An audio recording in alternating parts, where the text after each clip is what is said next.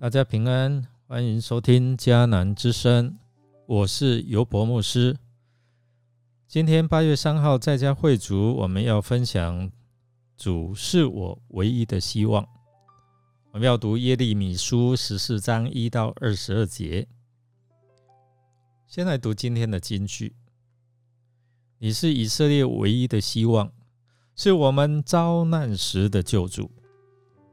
在我们中间，你为何像陌生人？耶利米书十四章第八节，经文描述旱灾之中先知的回应与代求。先知为了旱灾，他哀求上帝来怜悯他的百姓；先知也为了百姓的惨状哭泣，求上帝你来拯救啊！在今年五月，我们面临干旱缺水的危机。我们知道，全台湾的水库几乎见底了。不管是哪一个宗教，都发起祈雨的祷告呼求，盼望老天能怜悯降下恩雨。但是我们知道，屡次见到封面的形成。使用人工造雨，但最后都是徒劳无功。我们也知道，教会界在那段时间也为干旱迫切求上帝能够降下雨水滋润大地，我们的教会也不例外。但是我们知道，这些主权都在于这位掌管万有的上帝手中。经文描述先知与上帝因为一场全国性的严重干旱，展开了长篇的对话。以色列人经历长久的旱灾，是因为上帝对他们的罪的惩罚。圣经中常常以提及上帝不降雨水作为警告，来表达他对百姓的不悦。还有要将有更大的刑罚。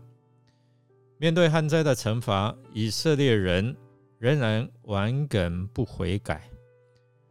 耶利米看到这样的一个景景况，心中极其忧伤。他知道百姓如果肯悔改归向上帝，上帝他一定会赦免他们呢，一定会使他们免于灾难。可惜啊，百姓他们不愿听从，他们仍然沉迷在敬拜偶像和做他们自己喜欢做的事。另外一方面，先知不忍看到百姓受苦难，被上帝的怒气灭亡，于是他就向上帝发出呼求。先知耶利米他希望上帝。你能够回心转意，所以在他的祈祷当中，他求上帝，你要三思啊！他强调为你民的缘故，上帝啊，为你自己的民。除了这之外，更由于以色列人是你所拣选的百姓呢，你曾经与百姓立约啊。可惜，这一切的理由都不能改变上帝的心意，因为百姓实在令上帝太伤心、太愤怒了，所以他一定要追讨他们的罪孽。因此，上帝再一次吩咐耶利米：“你不要再为百姓祈求了。”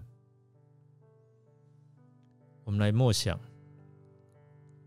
上帝既然满有慈爱，这是我们理解的，但为何屡次叫耶利米不要再为他的选民祷告呢？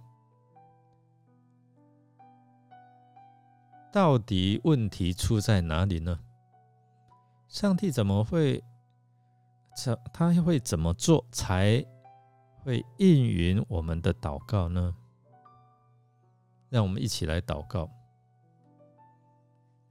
亲爱的主圣灵，求你光照我们，提醒我们，不要让我们故意妄为，顽梗背离上帝的心意，导致他不听我们的祷告，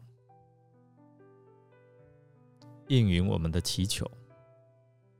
求主圣灵赐给我们有柔软的心，在我们犯错的时候，能够悔改，归向上帝。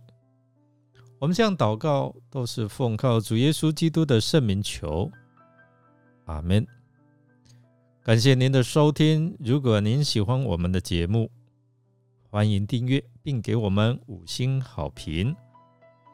我是尤博牧师，祝福您一天都充满平安、健康、喜乐。我们下次再见。